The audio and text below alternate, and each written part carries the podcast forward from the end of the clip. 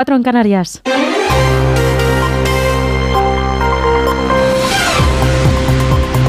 Noticias en Onda Cero.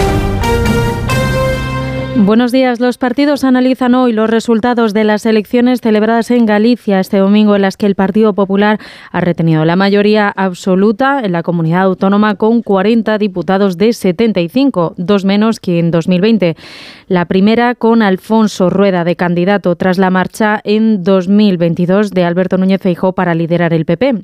Alfonso Rueda, el candidato del PP, ha advertido que los votantes gallegos han enviado un mensaje a nivel nacional con los resultados de este domingo. Una crónica de José Ramón Arias. Era el objetivo y se cumplió revalidar la mayoría absoluta, ganar con nitidez y demostrar que las políticas frentistas que quiere imponer Pedro Sánchez son rechazadas por la mayoría de los españoles. Un resultado además que según la número 2 del partido, Cuca Gamarra, refuerza la figura de su presidente. Creo que cuando se alcanza la quinta mayoría absoluta en Galicia y con los resultados electorales que lleva... Eh, cosechando este partido desde que Alberto Núñez Fijo es presidente del Partido Popular, creo que no hay ninguna duda. Consideran en Genova que Pedro Sánchez no solo ha abandonado sus principios, sino también a su candidato y a su partido. Hoy Núñez Feijóo estará en Galicia junto a Alfonso Rueda antes de que el próximo martes se reúna con los varones del partido. El Benega ha logrado un resultado inédito a lograr seis representantes más y pasar a tener 25, consolidándose así como la segunda fuerza. Su candidata Ana Pontón ha declarado que, aunque el resultado ha sido insuficiente, esto marca un antes y un después para Galicia. Nada va a volver a ser igual. Este país xa cambiou, que hai un antes e un despois e que non hai marcha atrás porque cidadanía, unha cidadanía ilusionada que non se conforma El Benega ha casi triplicado en escaños al Partido Socialista, que ha sufrido su peor resultado histórico en las elecciones autonómicas gallegas al conseguir solo nueve escaños. Pierden cinco desde las últimas elecciones. Su candidato José Ramón Besteiro ha prometido un trabajo de oposición para construir una alternativa real. Ese trabajo que realizaré de oposición tentando de atraer a Galicia as mellores oportunidades, sendo o fiel reflexo da política útil. Completa la Cámara Autonómica eh, un diputado de Democracia Orensana, liderado por Gonzalo Pérez Jacome, que ha logrado 15.000 votos y no consiguen entrar en la Cámara ni Vox, ni Sumar, ni Podemos por no haber alcanzado el 3% de los votos.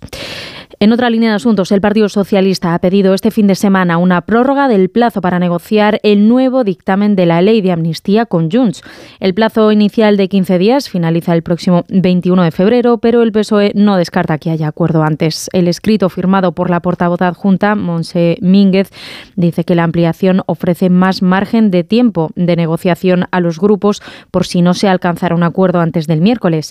A raíz de la prórroga, el PP critica la, la debilidad del PSOE y asegura que el partido prepara el terreno para someter a los españoles a nuevas cesiones.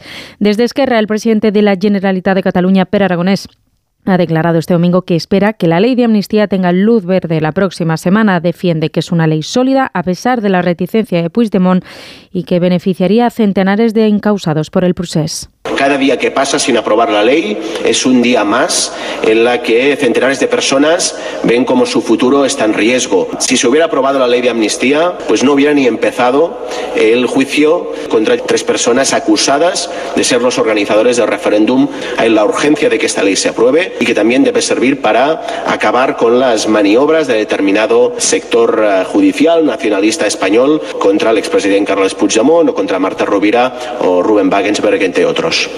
Y la esposa del opositor ruso Alexei Navalny, fallecido en prisión el pasado viernes, viaja hoy a Bruselas para asistir a la reunión de ministros exteriores de la Unión Europea y reunirse allí con el presidente del Consejo, Charles Michel. Las autoridades rusas eh, informan de que Navalny se desplomó cuando hacía deporte medio del frío y que los intentos de reanimarle no tuvieron éxito y que siguen investigando la causa. El entorno de Navalny ha acusado a Putin de querer borrar las huellas de su asesinato y han exigido que entreguen su cuerpo a sus familiares. Y en la actualidad deportiva, en baloncesto, el Real Madrid es el nuevo campeón de la Copa del Rey tras vencer 96-85 al Barça este domingo en la final disputada en Málaga. Y en fútbol, hoy lunes se cierra la jornada a las 9 de la noche en San Mamés Athletic Club de Bilbao, Girona.